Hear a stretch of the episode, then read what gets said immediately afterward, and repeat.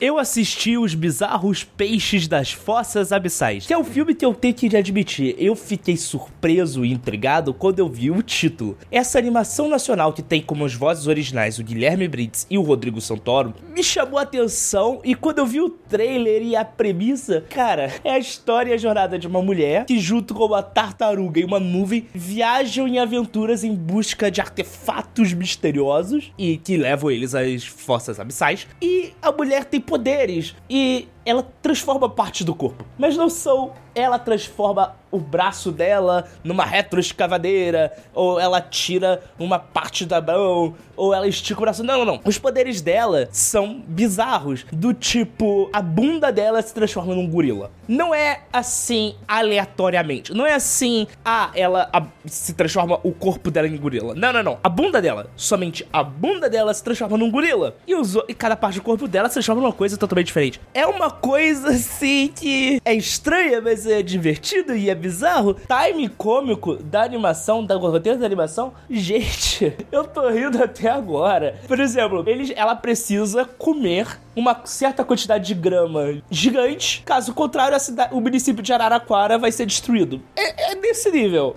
E aí nós temos o tipo da animação. Ela é uma animação artesanal podemos dizer assim. Ela não é tão industrializada como nós estamos acostumados com filmes da Disney, da Illumination e de outros estúdios de animação. Isso aqui, ela tá muito mais para uma Disney lá na época do Oswald the Luke Rabbit, é, Oswaldo Coelho Sortudo, lá em 1900 e Guaraná com rolha. E ela tá muito mais para uns primórdios ali de um estúdio Gimli, Ghibli, Ghibli, Ghibli, Caraca, eu esqueci como é que se pronuncia esse negócio. Tá? Ghibli. Ghibli. Lembrei de iCarly. Tá muito mais pra uma coisa lenta, artesanal. E isso é fantástico. O filme, ele tem uma, um crescimento, os personagens são carismáticos. Cara, a tartarugazinha com um transtorno obsessivo compulsivo, gostando das coisas tudo milimetricamente bonitinhas, eu fiquei muito impressionado com aquilo.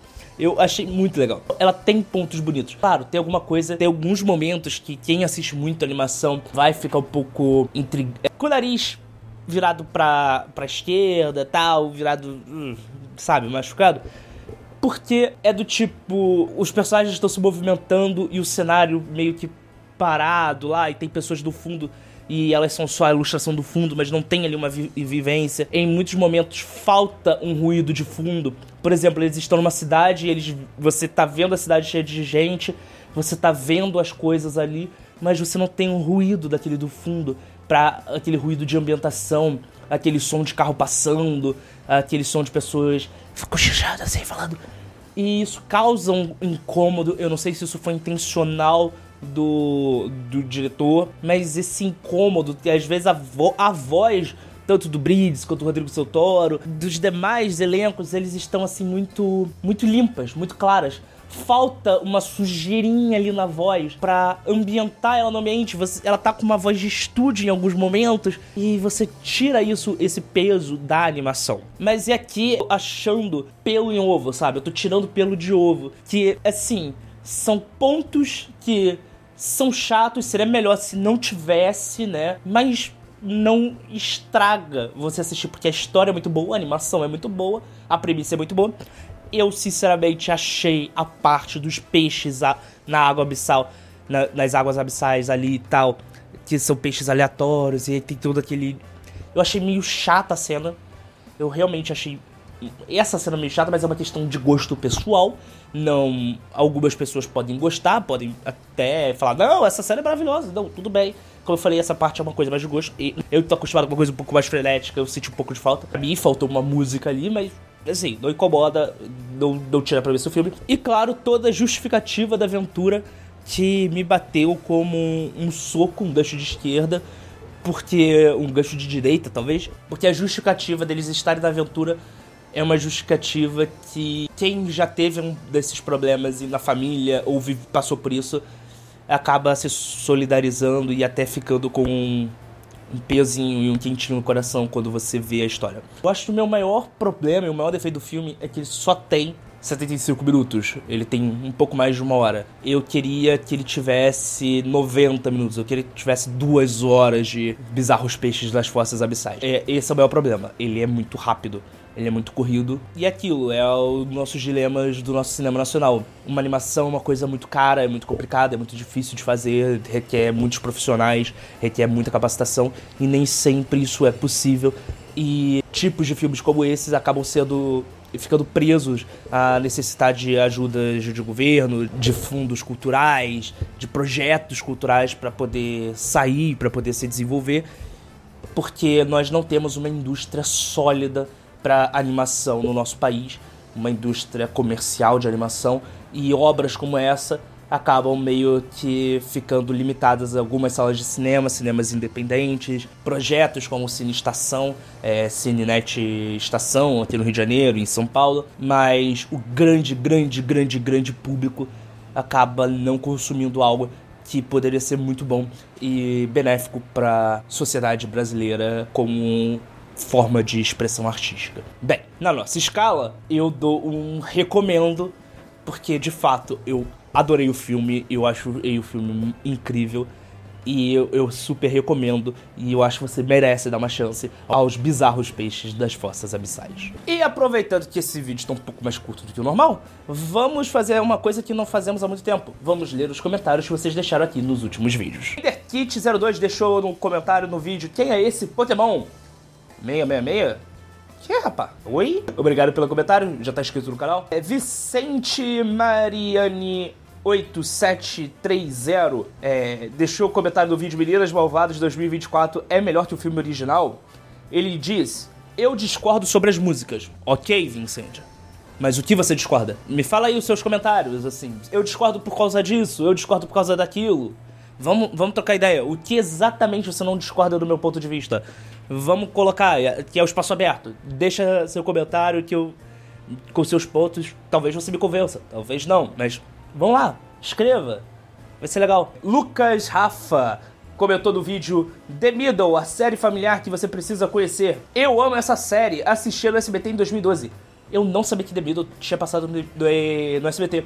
Eu lembro dela da Warner Channel e que é por onde eu assisti a grande parte dos episódios. Mas, pô, se ela passou no SBT, bora fazer um mutirão aí pro SBT voltar a exibir, cara. Seria legal. Agora que eles não estão mais exibindo Chaves, vai que. Maurício Zenferino 4574 disse no vídeo em que eu falei sobre a speed art da Turma da Mônica, essa speed art aqui que eu tentei fazer uma coisa diferente, meio 3D, e ficou esse resultado. Eu que eu sinceramente gostei. Eu não sei se na câmera dá pra ver direito, mas pessoalmente ela ficou interessante. Não sei se na câmera tá mostrando.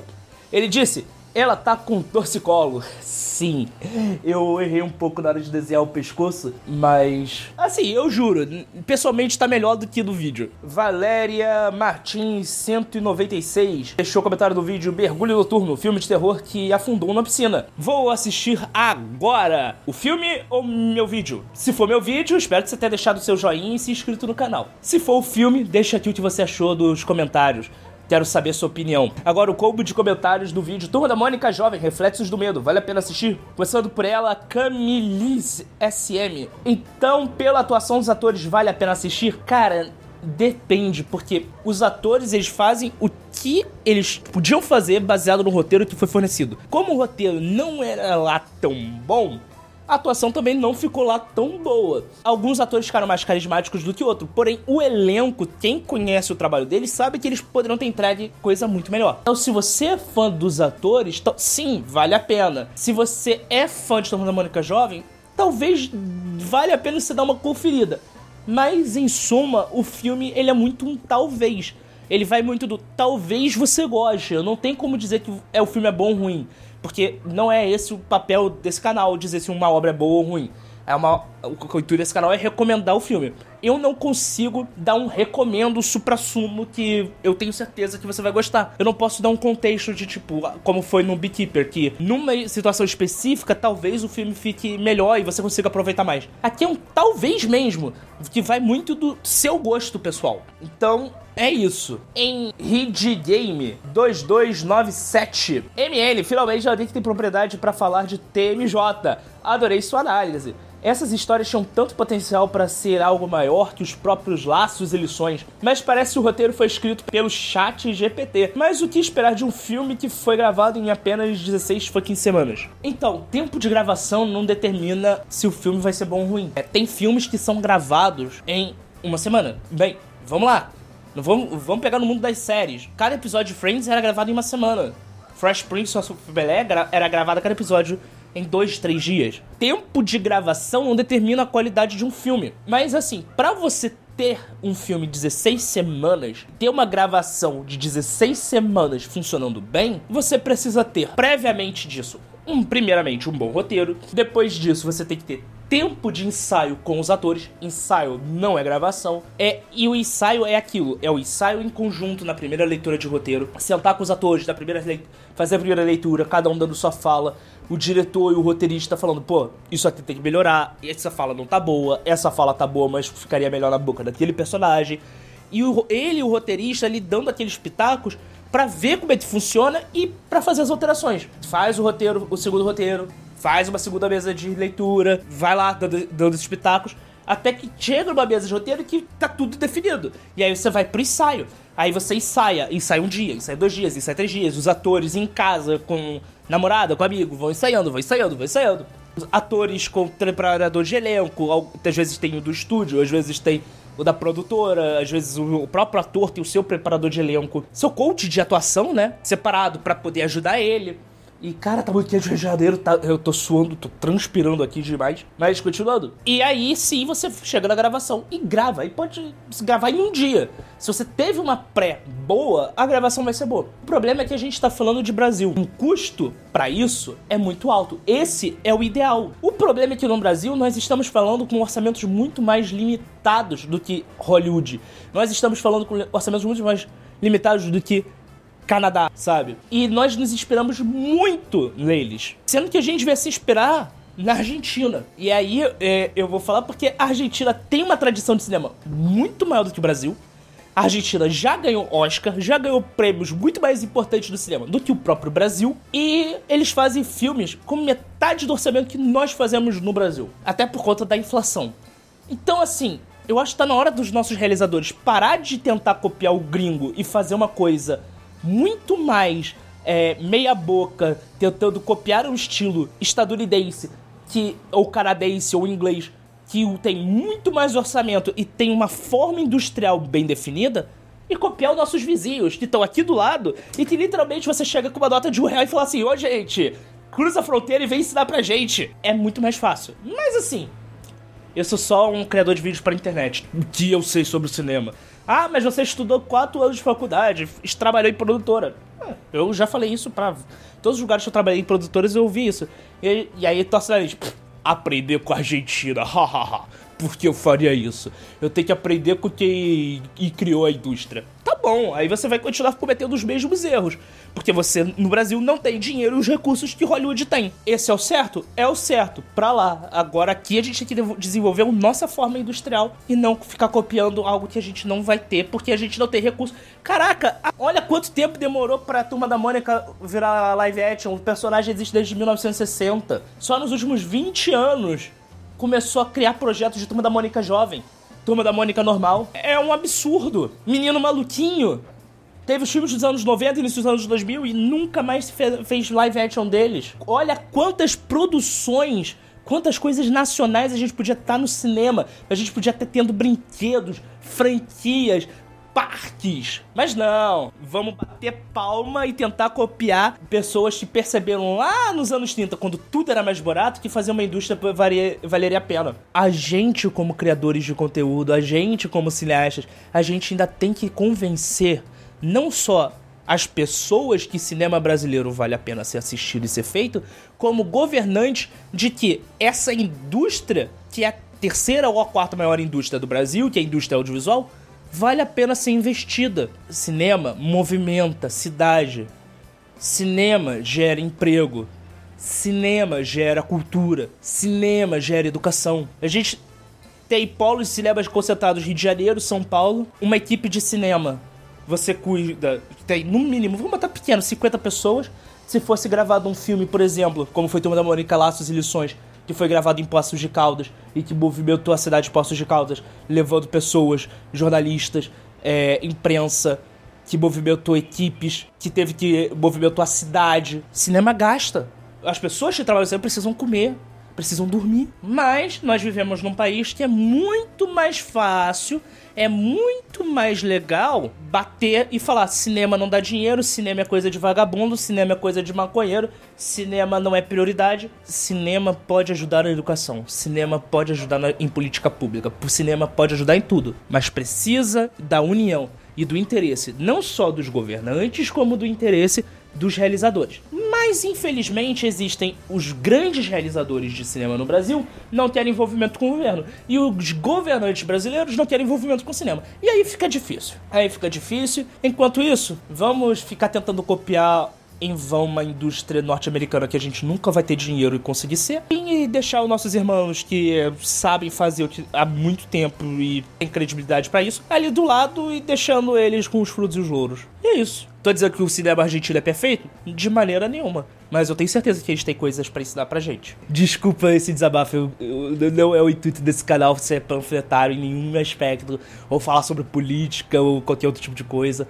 Mas é que isso é uma coisa que eu, como alguém que estudou cinema no Brasil, que trabalha com cinema no Brasil, tem entalado aqui na minha garganta. Então Desculpa, não, não, não vou repetir isso, tá? Nostálgica 3609. Tem mais de 100 edições de Turma da Mônica Jovem e nada desse filme me agradou. É, é aquilo que eu falei, é um grande talvez. Talvez você goste, mas eu confesso que em alguns momentos é difícil defender. É muito difícil. KK o ESOK5045. Fui na sessão de estreia da minha cidade e saí tão frustrada. É realmente bem decepcionante no final das contas.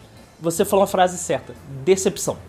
É muito potencial no filme, na marca, na estrutura, mas desperdiçado. Outro de mergulho noturno. O filme é um grande poço de desperdício, mas a fonte ininterrupta de água guarda uma lenda misteriosa que fiquei curiosa em pesquisar. Eu não entendi muito bem o, o, o que você disse, eu não entendi muito bem o seu ponto, mas sim, a premissa do filme ela é interessante. Eu não sei se aquilo é baseado numa lenda real. E agora, baseado no seu comentário, eu tenho vontade de pesquisar também. Zorro terá uma nova versão na Amazon Prime, Speed Art. H-E-W-O. É.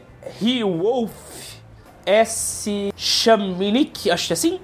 Mandou muito no desenho, amigo.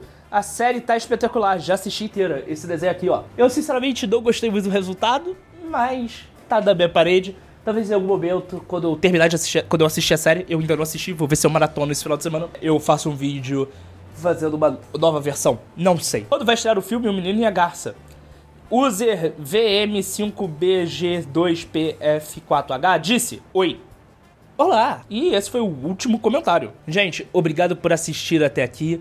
Obrigado por acompanhar esse canal. Espero que vocês todos tenham se divertido. Se inscrevam no canal, deixem seus comentários. E, claro, assistam os bizarros peixes das fossas abissais. E não se esqueça, seu dinheiro é valioso, seu tempo é precioso e é por isso que eu estou aqui para te ajudar a escolher os melhores filmes para você assistir no seu final de semana, sempre um vídeo de cada vez. Obrigado por assistir até aqui, um forte abraço e tchau.